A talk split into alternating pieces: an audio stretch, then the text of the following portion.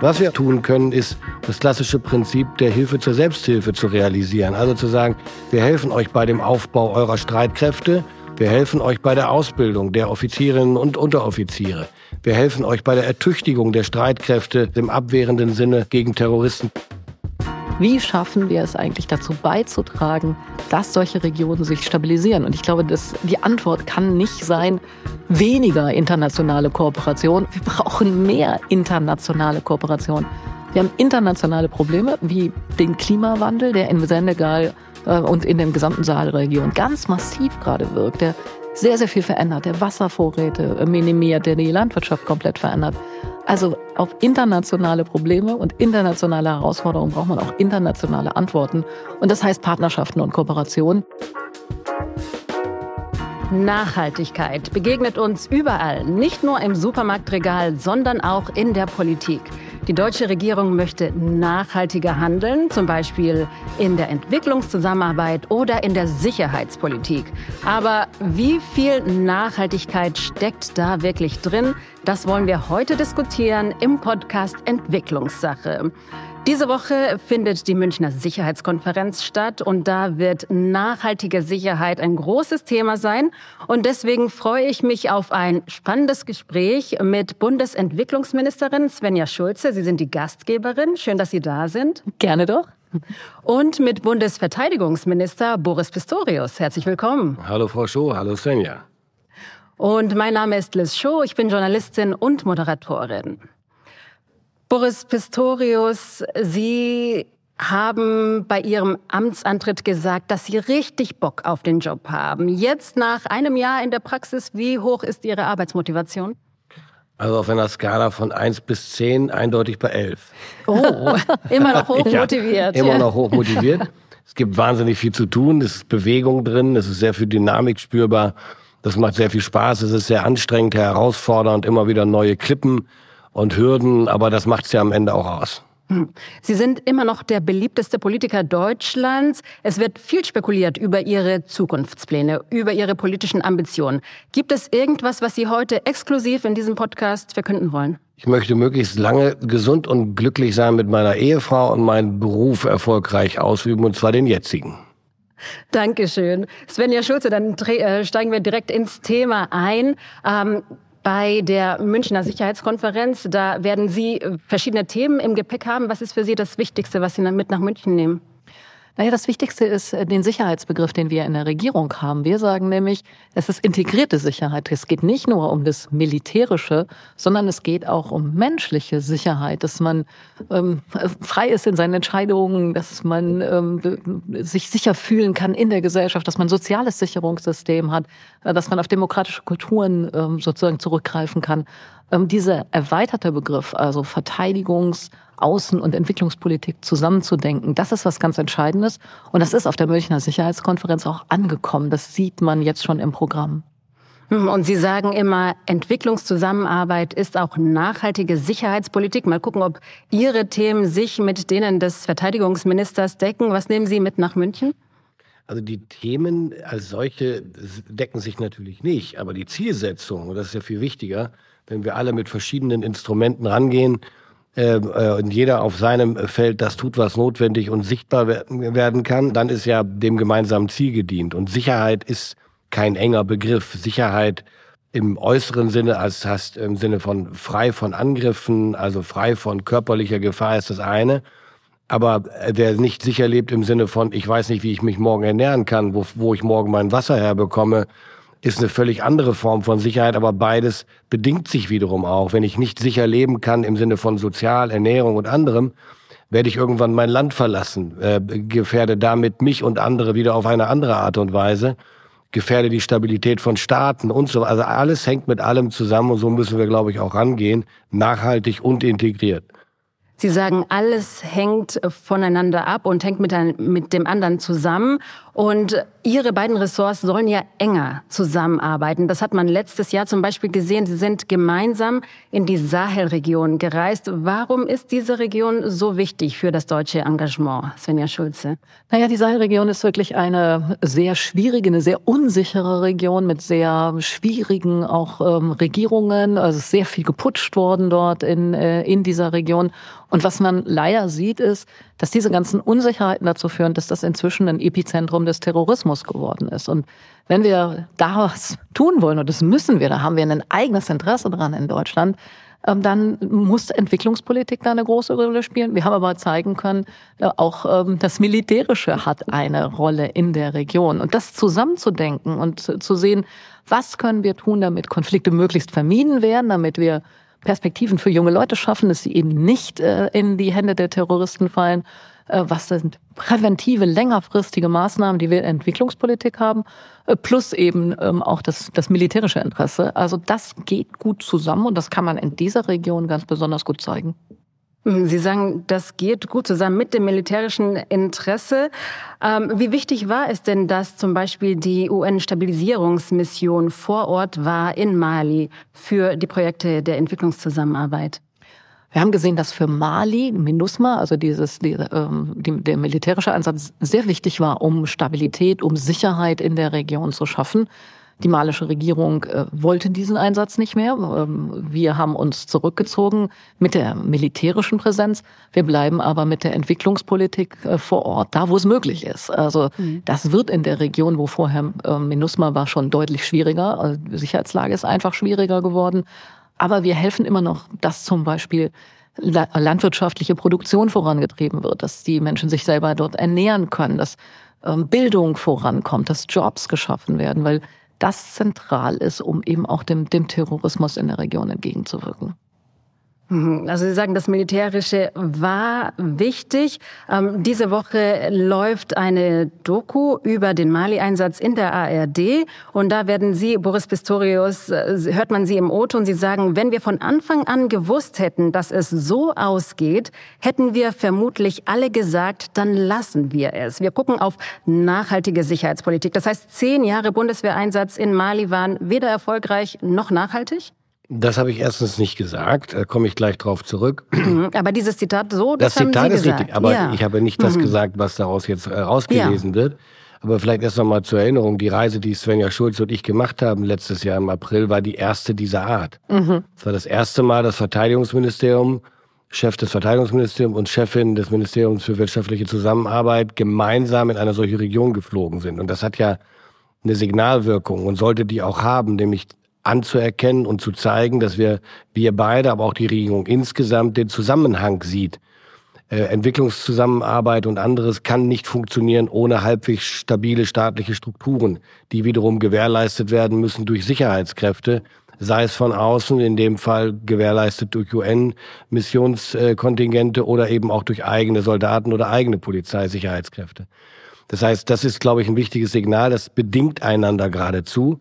Und deswegen ist es schade, dass der Einsatz zu Ende gegangen ist. Aber mein Zitat be be beruft, bezieht sich lediglich darauf, wenn wir am Anfang gewusst hätten, wie es ausgeht, mhm. hätten wir mhm. es wahrscheinlich nicht gemacht. Und trotzdem waren die zehn Jahre nicht umsonst. Ist es denn gelungen, jeder, nachhaltige jeder, Sicherheitsstrukturen aufzubauen? Nein, das ist nicht gelungen, mhm. weil wir es nicht gewährleisten können. Das ist ja etwas, mhm. was wir nur begleiten können. Wenn ja. es die staatlichen Strukturen vor Ort nicht wollen oder auf eine andere Art und Weise wollen, können wir als UN-Kontingent das nicht in eine andere Richtung steuern. Aber entscheidend ist, wenn wir nicht gewusst, wenn wir gewusst hätten, wie es ausgeht, wären wir nicht gegangen. Aber jeder, der sagt, unser Einsatz hat es nicht gebracht, muss die These erhärten, was denn gewesen wäre in Mali, wenn wir nie da gewesen wären. Mhm. Also zehn Jahre war ja Einfluss da, war ja Stabilisierung da, die war dann nicht nachhaltig, aber das konnte ja. keiner wissen. Die Alternative wäre dann ja immer zu sagen, wenn wir keine Garantie haben, gehen wir nicht rein. Oder die Lehre aus MINUSMA wäre eine falsche, zu sagen, wir gehen nie wieder irgendwo rein, weil diese, dieses Risiko müssen wir eingehen, dass am Ende Faktoren, die wir nicht beeinflussen können, dazu führen, dass es nicht so erfolgreich ist, wie wir uns das vorgestellt haben.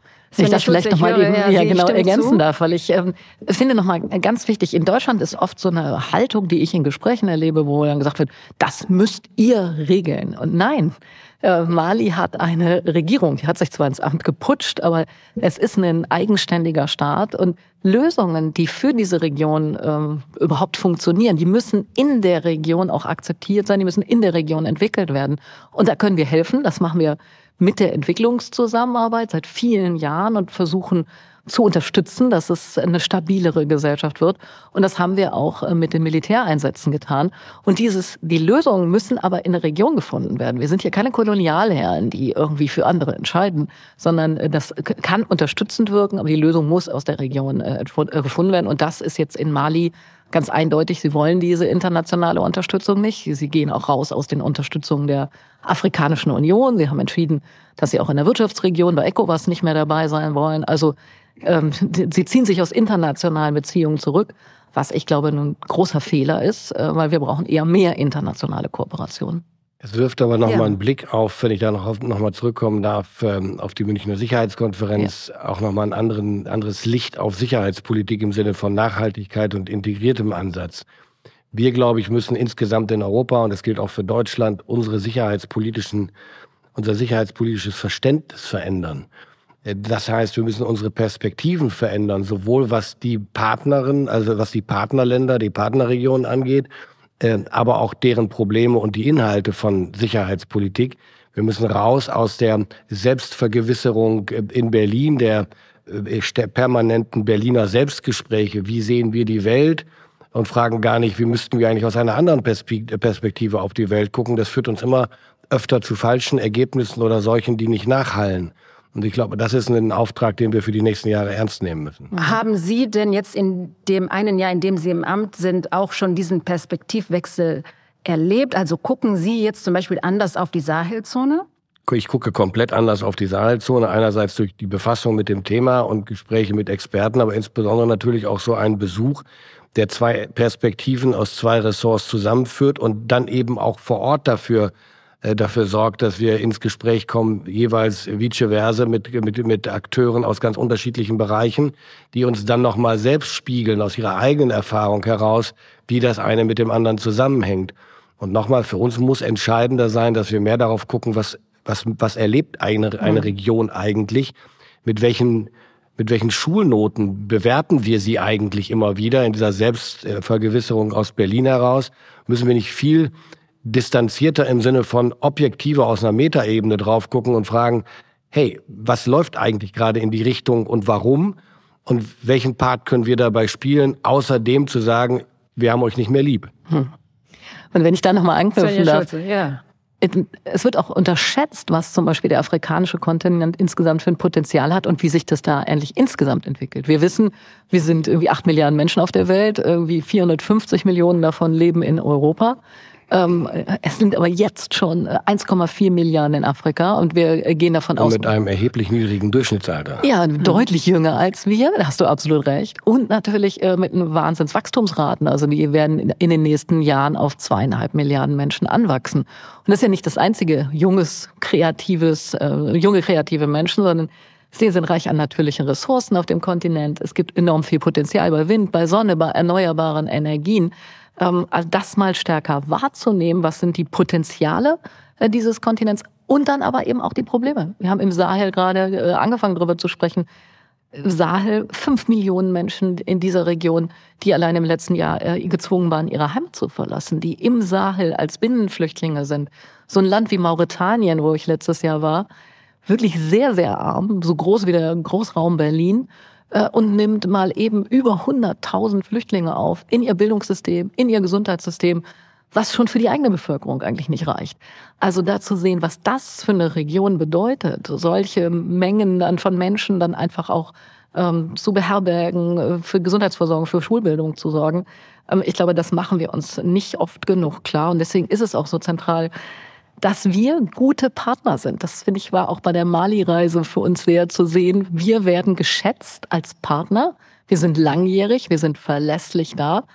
Aber wir sind auch ja. nicht ohne Konkurrenz. aber, aber wir agieren auch gleichzeitig auf Augenhöhe ja. und kommen nicht rein und sagen, ihr müsst das jetzt so machen, weil genau. wir es besser wissen. Ja. Und dann ist die Frage nochmal, mit welchem Ergebnis? Also wenn ich mir zum Beispiel den Munich Security Report anschaue, der diese Woche rausgekommen ist, da steht äh, zum Engagement in der Sahelregion, trotz erheblicher Investitionen haben es Europa, die USA und die UN-Stabilisierungsmission nicht geschafft, die Lage der Bevölkerung zu verbessern. Man hat sich zu sehr auf die Gewährleistung von Sicherheit konzentriert, anstatt die Entwicklung zu fördern, Aha. die Menschenrechte zu schützen und die Regierungsmechanismen zu stärken. Ist das eine Einschätzung, die Sie teilen, dass der Fokus zu lange auf dem Militärischen gelegen hat und nicht auf die anderen Bereiche, die vielleicht Bundesministerin Sonja Schulze zu verantworten hat? Also ich, ich teile die Einschätzung insoweit nicht, weil ich glaube, dass die Hypothese schon nicht stimmt. Das ist, dass der Schwerpunkt auf dem Militärischen gelegen hat. Die militärische die militärische Mission diente ja zur Absicherung von Strukturen, die dann sich verändern sollten oder innerhalb derer sich dann die Veränderungen ergeben sollten. Was meinen Sie genau damit? Ja, wir, wir können ja als, als eine UN-Mission nicht den Staat umbauen. Wir mhm. können ja als UN-Mission nicht sagen, wir bohren jetzt diese Wasserbrunnen oder legen da Äcker an oder äh, stabilisieren oder bauen eine andere Art von Viehzucht auf. Das ist ja gar nicht unser Auftrag. Unser Auftrag ist, den Staat zu stützen, dabei zu unterstützen, Terrorismus zu bekämpfen, Bandenkriege zu bekämpfen, also um die, den äußeren Rahmen von, den äußeren und inneren Rahmen von Ruhe zu gewährleisten, der es dann ermöglicht, die Strukturveränderung anzustoßen. Aber die müssen dann eben aus der Regierung herauskommen, mit Unterstützung durch Svenjas Haus und durch andere Akteure, äh, NGOs, aber auch andere internationale Organisationen.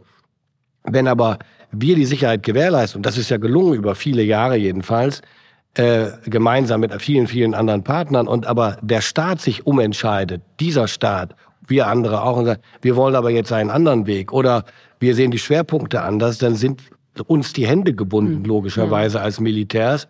Äh, und dann sind andere gefragt. Also die, von daher teile ich die Einschätzung nicht. Im Ergebnis führt es dann dazu. Aber die Alternative, ich sag's nochmal, was ich eingangs gesagt habe, wäre ja gar nichts mehr zu machen, weil man nicht sicher sein kann, dass es klappt. Und ich glaube, man muss ja auch nochmal hingucken, wo kommt das eigentlich her? Also warum ist das so eine unsichere Region? Warum ähm, schafften, gibt es kaum stabile Regierungen in, in dieser Region? Das hat natürlich auch was mit der kolonialen Vergangenheit zu tun. Äh, viele der Staaten dort sind immer noch in Abgrenzung, auch zu den alten Kolonialherren, versuchen jetzt deutlich zu machen, dass sie eigenständig sind, dass sie ähm, selbst entscheiden. Das ist auch nicht für alle vor allem mit Frankreich. Frankreich war ja, ist auch für, Fra für Frankreich ja, keine einfache Rolle. Die haben ja. viele, viele Jahre da ähm, ja auch unterstützt und ähm, auch, auch vieles vorangebracht und ähm, werden jetzt sehr deutlich zurückgewiesen. Also es ist ähm, keine einfache Situation da. Und in so einer Situation dann daran zu denken, was heißt das für die, für die vielen, vielen jungen Menschen? Also Mauretanien, wenn da die äh, 30, 40 Prozent äh, unter 20 sind, äh, das heißt ja was. Man muss Bildungssystem aufbauen, muss Perspektive für Jobs geben. Äh, es braucht sowas wie ein soziales Sicherungssystem. Das kennen wir hier aus Deutschland und finden es ganz selbstverständlich, äh, wenn es irgendwie ein Problem gibt, dass man Unterstützung und Hilfe bekommt. Das ist aber äh, auf dem afrikanischen Kontinent alles andere als selbstverständlich. Und so eine, also wir sagen immer, resilienter zu werden, also mehr Widerstandskraft aufzubauen. Dafür braucht es soziale Sicherungssysteme, dafür braucht es einen, Staat, der funktioniert. Und da können wir mithelfen, aber eben auch nur mithelfen. Was, ich glaube, was uns ja. beiden klar geworden ist, äh, mir im letzten Jahr und Sven ja auch in der Zeit sicher schon davor, wir haben eigentlich, wie man so schön sagt, gar kein Erkenntnisdefizit, was Afrika angeht. Wir haben ein Umsetzungsdefizit. Ich erinnere mal an Horst Köhler, unseren früheren Bundespräsidenten, der sehr engagiert war in afrikapolitischen mhm. Fragestellungen. Er war bei mir zu Gast in Osnabrück, als ich Oberbürgermeister war. Und wir Henning Mankel, mhm. der ja in Angola sehr aktiv war und sich mit Afrika sehr gut ja, auskannte, der Autor, mhm. der, Autor der Krimi-Autor, der hat bei uns den Erich Maria Remarque Friedenspreis bekommen. Horst Köhler hat die Laudatio gehalten und in Gesprächen am Rande dieser Veranstaltung hat er sehr deutlich immer wieder betont, ja Europa, insbesondere Europa, aber auch andere müssen endlich lernen, dass Afrika zwar ein Riesenkontinent ist, aber nicht Lichtjahre entfernt, sondern vor unserer Haustür. Ja. Das heißt, alles, was dort an Potenzialen ist, hat positiv, kann positiven Einfluss auf Europa haben. Aber alles, was dort schief läuft, mit oder ohne, unseren, äh, ohne, ohne unser Zutun, hat über kurz oder lang und in unseren Zeiten eher immer kurz auch negativen Einfluss auf uns in Europa. Das heißt, es gibt ein doppeltes Interesse in Afrika engagiert zu bleiben, regional unterschiedlich, mit regional unterschiedlichen Schwerpunkten. Aber dieses Interesse muss mit Leben gefüllt werden. Und dazu gehört, gehören militärische Missionen, dazu gehören Stabilisierung von Sicherheitsstrukturen, aber eben natürlich auch Entwicklungszusammenarbeit. Hm. Und mit dieser Erkenntnis, die Sie haben, die Sie über den afrikanischen Kontinent haben, wie viel Bundeswehr ist denn noch überhaupt auf dem afrikanischen Kontinent in der Sahelzone? Das ist überschaubar. Wir haben jetzt noch in Niamey in Niger einen, einen Lufttransportstützpunkt, der ist aber sehr, sehr klein. Äh, da verhandeln wir gerade mit den Nigrern, ob wir bleiben können und unter welchen Konditionen. Wir haben auch wieder gesagt, wir wollen das Krankenhaus, was wir in Aussicht gestellt haben, die Planungen dazu wieder aufnehmen. Das findet nicht überall bei uns hier Widerhall und Zustimmung, äh, weil viele glauben, na ja, wenn die dort putschen und wenn sie sich mit den Russen einlassen, dann haben wir da nichts mehr verloren. Ich bin da dezidiert anderer Auffassung. Wir sollten dieses Terrain, diese Region eben nicht dem Einfluss der Russen oder und den Chinesen überlassen, äh, auch wenn wir nicht verhindern können, dass es dort Beziehungen gibt, die sehr einseitig ausgestaltet sind, sollten wir doch ein Ohr und einen Fuß dort behalten und auch idealerweise ein Auge, um Gesprächspartner zu bleiben, um Gesprächspartner zu behalten, im Dialog zu bleiben und zu wissen, wohin die Reise geht und da zu sein, wenn es drauf ankommt. Ich glaube, ein kompletter Abzug, ein kompletter Rückzug und sie sich selbst zu überlassen, ist keine Lösung. Ich will das ausdrücklich nochmal unterstützen, weil ja. ich finde, wir müssen zeigen, dass wir der bessere Partner sind. Also wir sind ja Inwiefern? fest, ja, wir sind ja fest davon überzeugt, dass Demokratie zum Beispiel die beste Lösung ist, dass äh, demokratische Staaten sich besser entwickeln, dass es für, für die Menschen insgesamt besser wird. Wenn man die Menschen in, zum Beispiel in der Sahelzone fragt, dann sehen sie das auch so. Sie wollen gerne demokratische Strukturen haben, haben sie aber eben größtenteils nicht und haben auch mit dem Wahlen, die sie hatten, nicht immer nur die besten Erfahrungen gemacht.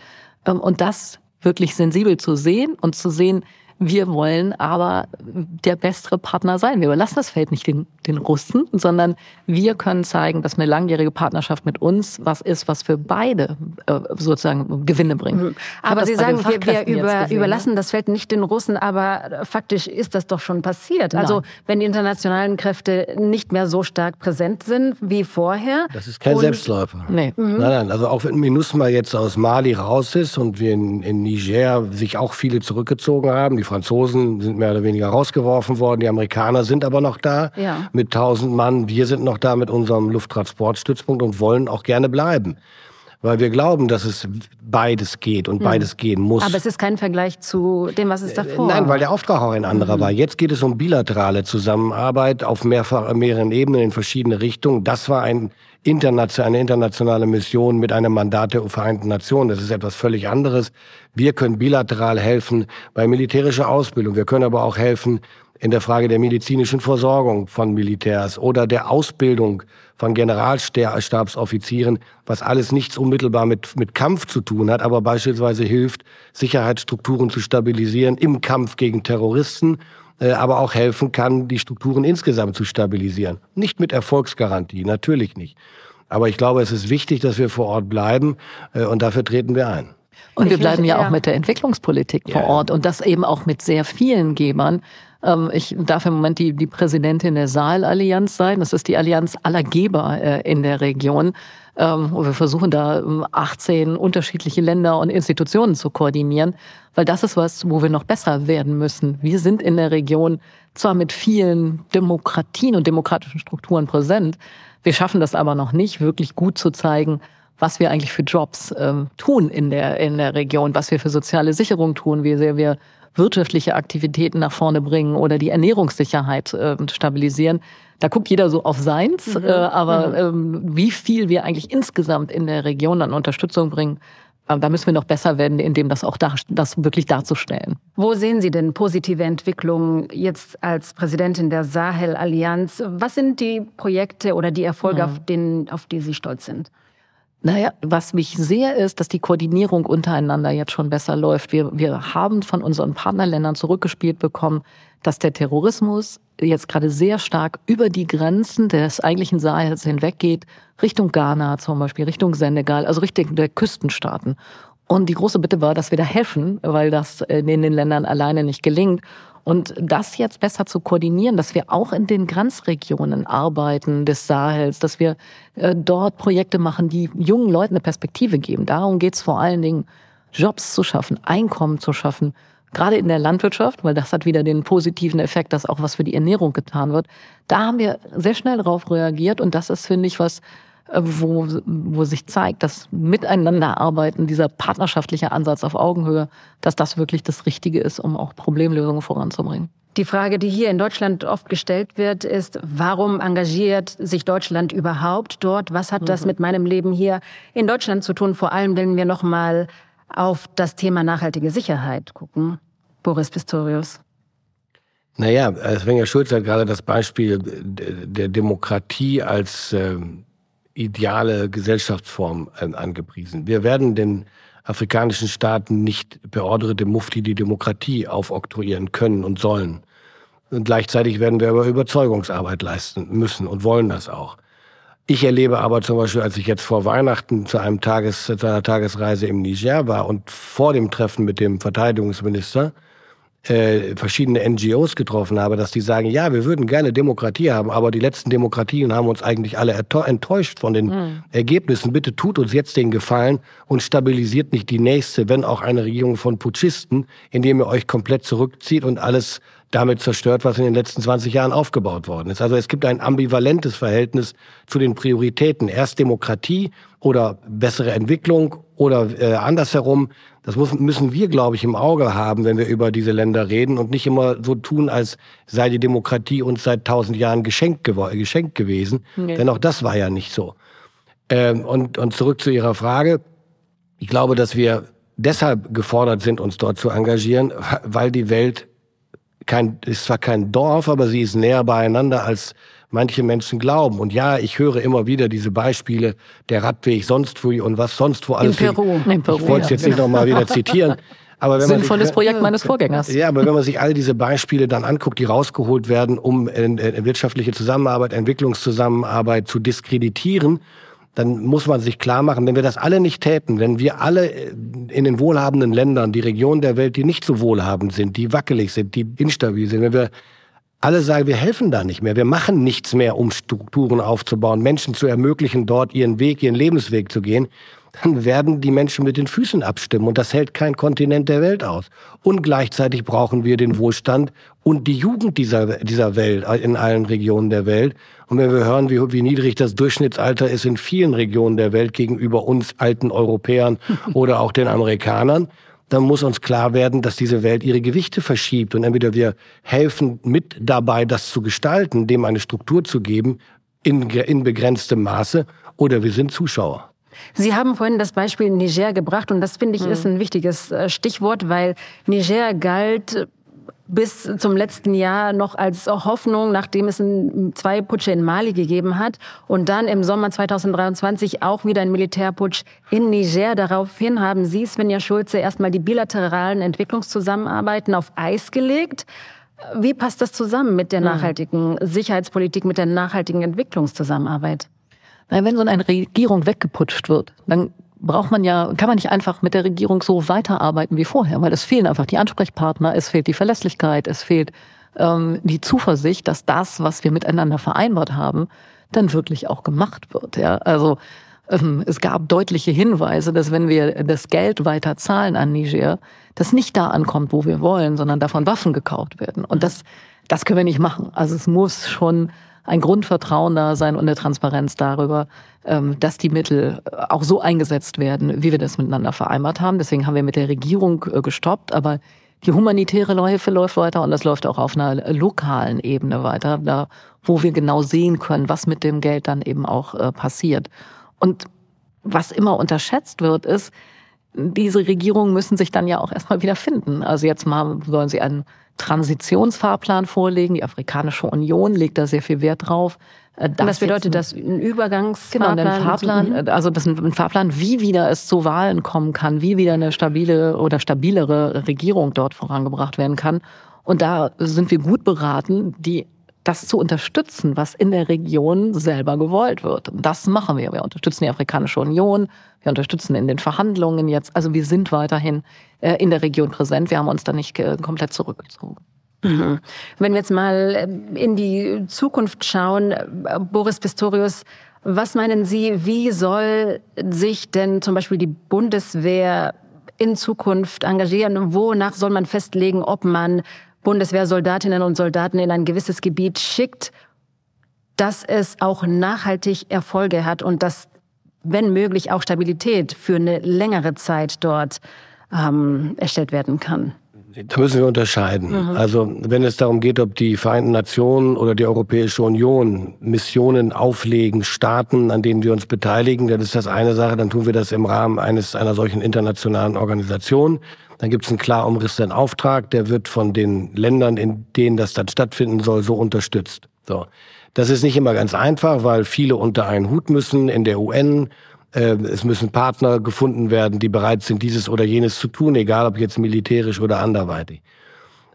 Die andere Ebene ist oft einfacher, nämlich die bilateral zusammenzuarbeiten. Das hat Niger sich zuletzt immer gewünscht, gerade mit Blick auf äh, das angespannte Verhältnis zu Frankreich, wollten sie insbesondere mit uns zusammenarbeiten. In Mali gab es auch Signale, die gesagt haben, wenn das nicht alles so und so strukturiert wäre, mit euch Deutschen würden wir gerne. Das hören wir immer wieder und wir sind auch dazu bereit, wobei die Möglichkeiten begrenzt sind. Wir werden als Bundeswehr niemals in einem afrikanischen Land Sicherheit gewährleisten. Das ist nicht unser Auftrag. Also nicht wie das in, was in einem Rahmen einer Mission passiert. Was wir aber tun können, ist das klassische Prinzip der Hilfe zur Selbsthilfe zu realisieren. Also zu sagen, wir helfen euch bei dem Aufbau eurer Streitkräfte die verlässlicher Teil eines Staatsaufbaus sind. Wir helfen euch bei der Ausbildung der Offizierinnen und Unteroffiziere. Wir helfen euch bei der Ertüchtigung der Streitkräfte im defensiven Sinne beziehungsweise im abwehrenden Sinne gegen Terroristen und anderes. Da gibt es sehr, sehr viele Möglichkeiten bis hin zur militärischen Beratung in den Verteidigungs- oder in den Außenministerien. Das passiert alles bis heute übrigens in sehr kleinem Maße auch in diesen Ländern. Und das können wir aufrechterhalten und das können wir auch jeweils ausbauen. Wir haben Offiziersanwärter aus Mali und Niger in, in, in, in, bei unseren, an unseren Bundeswehruniversitäten gehabt, um sie in unserem Sinne, im Sinne einer in einer Demokratie eingebundenen Armee äh, auszubilden. Und das, glaube ich, sind wichtige Und das Bausteine. passiert aber, wenn das Land selbst sagt, wir wollen. hätten gerne Unterstützung, wir würden gerne mit Deutschland zusammenarbeiten. Wir können Angebote machen, wir können in Verhandlungen mhm. eintreten. Wir kriegen die Signale aus vielen Ländern, dass das gewünscht ist. Äh, und die entscheidende Frage sind am Ende, am Ende immer die Bedingungen, die man stellt, also die von der aufnehmenden Seite gestellt werden. Was ist damit für eine Erwartung verbunden? Können und wollen wir die erfüllen? Welche Bedingungen stellen wir? Das ist immer in jedem Einzelfall auszutarieren. Mhm. Ähm, Bundesentwicklungsministerin Svenja Schulze, wie sehen Sie die Entwicklung der Sahelzone? Also was Stabilität angeht, was mhm. Sicherheit angeht. Wenn wir uns zum Beispiel jetzt den Senegal anschauen, sehr lange Anker der Demokratie und Stabilität. Und jetzt hat Präsident Macky Sall die Wahlen verschoben. Es gibt Unruhen, es gibt Proteste. Mehrere Menschen sind schon gestorben. Wie schauen Sie auf diese Entwicklung? Mhm. Das ist schon eine Region, die ähm, uns, glaube ich, allen international gerade mehr wirklich Sorgen macht, weil das das ist sehr bevölkerungsreich. Es hat unglaubliche Potenziale, ähm, die, die es in dieser Region gibt. Ähm, das wird hier immer gar nicht gesehen. Wir tun immer so, als seien das alles nur nur Hilfeempfänger. Ja, das stimmt nicht. Da gibt es auch sehr, sehr gut ausgebildete Menschen. Da gibt es auch äh, Fachkräfte. Da, da passiert wirklich was. Äh, aber ähm, die Regierungen sind instabil. Sie funktionieren nicht. Es gibt nicht so einen Staatsaufbau, wie wir ihn kennen. Also lokale Ebene, regionale Ebene, eine, eine Bundesebene. Das viel Korruption. Viel Korruption, mhm. viel Intransparenz. Das ist alles noch nicht, äh, noch nicht stabil. Der Senegal war stabiler. Es hat schon vier demokratische Machtwechsel dort gegeben, die gut funktioniert haben. Und deswegen ähm, macht mir das jedenfalls große Sorgen, dass es da jetzt zu einer Verschiebung kommt. Ähm, ich finde, auch da können, kann wir aus europäischer Sicht nur die Afrikanische Union unterstützen, die ja gesagt hat, ähm, Macky Sall hat gesagt, er tritt nicht wieder an, so wie das in deren Verfassung auch vorgesehen ist. Und jetzt muss es möglichst bald diese demokratischen Wahlen geben. das darf jetzt alles nicht gefährdet werden. Das unterstützen wir mit, aber es ist schon etwas, was einem Sorgen macht, weil ähm, der, der Senegal eben stabiler war in der Region und auch schon Dinge vorangebracht hat. Und ich glaube, das ist was, was wir jetzt ja auch am Wochenende auf der Münchner Sicherheitskonferenz wieder diskutieren werden. Wie schaffen wir es eigentlich dazu beizutragen, dass solche Regionen sich, zu stabil sich stabilisieren? Und ich glaube, dass die Antwort kann nicht sein, weniger internationale Kooperation und jeder macht äh, USA first, Germany first, Italy first, sondern wir brauchen mehr internationale Kooperation. Wir haben internationale Probleme wie den Klimawandel, der in Senegal äh, und in der gesamten Sahelregion ganz massiv gerade wirkt, der sehr, sehr viel verändert, der Wasservorräte minimiert, der die Landwirtschaft komplett verändert. Also auf internationale Probleme und internationale Herausforderungen braucht man auch internationale Antworten. Und das heißt Partnerschaften und Kooperationen. Und ich glaube, was wir lernen müssen als Europäer ist, wir sind da nicht ohne Konkurrenz. Und wir müssen eben auch in eine Partnerschaft investieren. Und das heißt nicht mal hier ein Projekt machen und mal da eins, sondern verlässlicher Partner sein, äh, der da ist, wenn es schwierig ist und da ist, wenn es gut läuft. Mhm. Aber mit den Partnern ist es ja so eine Sache. Sie werden jetzt am Wochenende auch auf verschiedene Partner treffen in München. Und wir sehen es gerade zum Beispiel in der aktuellen US-Politik, dass Donald Trump, der wahrscheinlich der Präsidentschaftskandidat der Republikaner werden wird, er sagt, äh, wenn ein NATO-Mitglied seine Beiträge nicht zahlt, dann wird die USA dieses Land nicht beschützen, wenn er der Präsident ist. Und wir hören auch, dass zum Beispiel der polnische Ministerpräsident Donald Tusk sagt, dass, okay, man möchte gerne mit den Amerikanern zusammenarbeiten, aber gleichzeitig soll Europa auch sein eigenes Ding machen und eine eigene Sicherheitsinfrastruktur verbessern. Wie ist das mit den Partnern? Verlässliche Partner werden rarer mhm. in der Welt, in der wir heute leben. Das zwingt uns dazu, flexibler zu werden, mhm. mehr auf uns selber zu schauen, erstens, aber eben auch zweitens flexibler zu werden. Wenn Sie sagen, mehr auf uns selber zu schauen, dann ist es dann nicht, doch nicht, wieder das nein, Germany nein, First? Nein, nein, nein, das, da ging es darum, auf unsere eigene Leistungsfähigkeit und ja. unsere eigenen Aufgabenstellungen zu gucken. Es ist ja nicht so, dass die der Wunsch der Amerikaner erst von Donald Trump so artikuliert werden worden wäre, wenn auch in seiner rüden Art und Weise.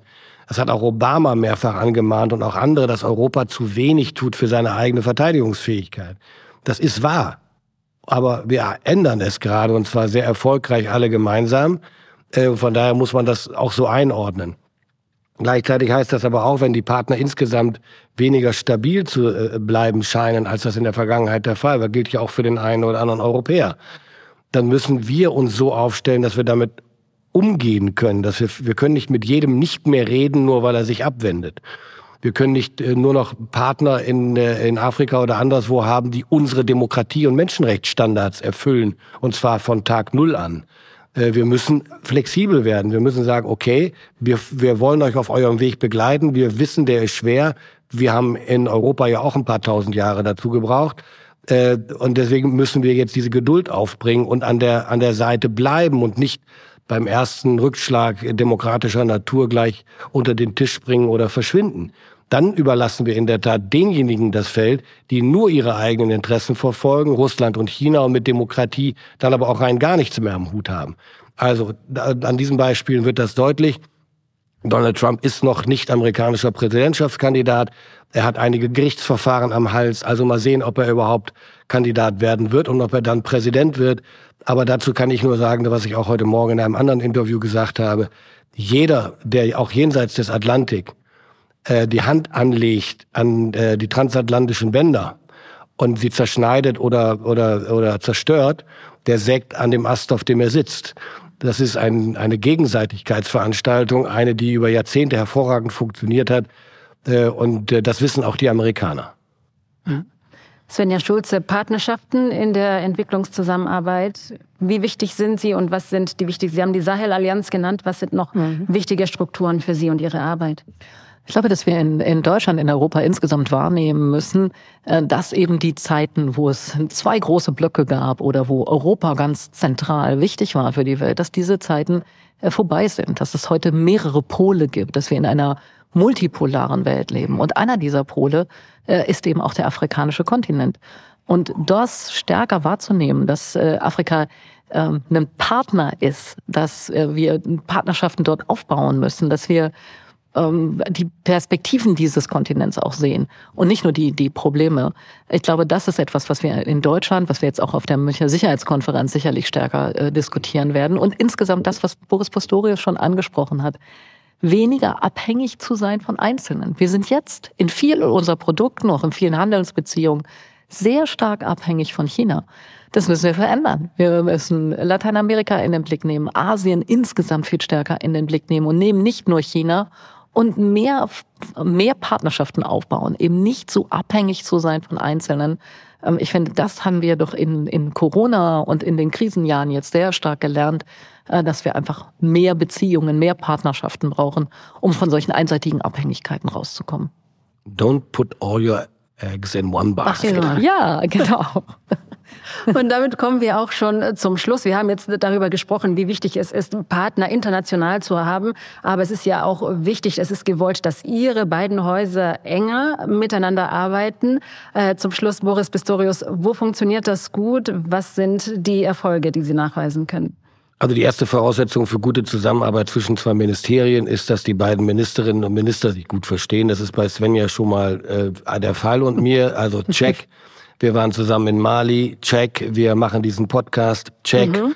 Also wir sind auf wirklich also gute... Also einmal im Jahr treffen Sie sich dann und machen nein, nein, Wir treffen uns jeden Mittwoch. Wir sehen uns jeden Mittwoch im Kabinett und wir äh, tauschen uns auch so aus. Ich glaube, wichtig ist, dass wir, wie man im Fußball sagt, den Ball eng am Fuß halten gemeinsam und immer wieder gucken, wo können wir denn jetzt gemeinsam argumentieren. Meistens geht's ja im Augenblick um Argumentation in der öffentlichen Diskussion. Und es geht immer darum zu gucken, in welchen Regionen seid ihr unterwegs, wir noch nicht oder umgekehrt und wo können wir gemeinsam agieren, wenn der jeweilige Partner es will. Mhm. Das würde ich äh, absolut unterschreiben. Ich glaube, dass so eine Kooperation sinnvoll ist und auch absolut notwendig ist, weil gerade in den Partnerländern, in denen ich ja oft auch unterwegs bin, in den Entwicklungsländern, für die sind wir ein Deutschland. Also sie gucken nicht, aus welchem Ministerium kommen wir, sondern es ist die deutsche Regierung, äh, die äh, oft eben seit vielen, vielen Jahren da ist. Und das eben auch deutlich zu machen, dass wir miteinander abgestimmt sind, dass wir die gleichen Ziele verfolgen, dass wir das mit unterschiedlichen Methoden tun, aber äh, in den Zielen sehr einig sind. Ich glaube, das tut der deutschen äh, Zusammenarbeit äh, mit diesen Ländern insgesamt gut. Und ähm, es zeigt eben Verlässlichkeit. Diese langjährigen Partnerschaften aufzubauen, ist, was wir beide wollen im militärischen Bereich, ist übrigens auch nicht der einzige Bereich. Wir arbeiten auch nicht nur mit dem Verteidigungsministerium gut zusammen, wir machen das auch mit dem Gesundheitsministerium zum Beispiel im Aufbau von Strukturen. Und dieses, äh, die Regierung als Ganzes wahrzunehmen, das darzustellen, die Partnerschaften voranzubringen, äh, das ist das, was wir zusammen tun können. Dann bedanke ich mich ganz herzlich für diese wirklich sehr lebhafte Diskussion. Bundesentwicklungsministerin Svenja Schulze, vielen Dank. Und Bundesverteidigungsminister Boris Pistorius. Vielen Dank für die Moderation. Vielen ja. Dank. Genau. Und danke fürs Zuschauen und Zuhören. Ich bin Liz Show und bis zum nächsten Mal.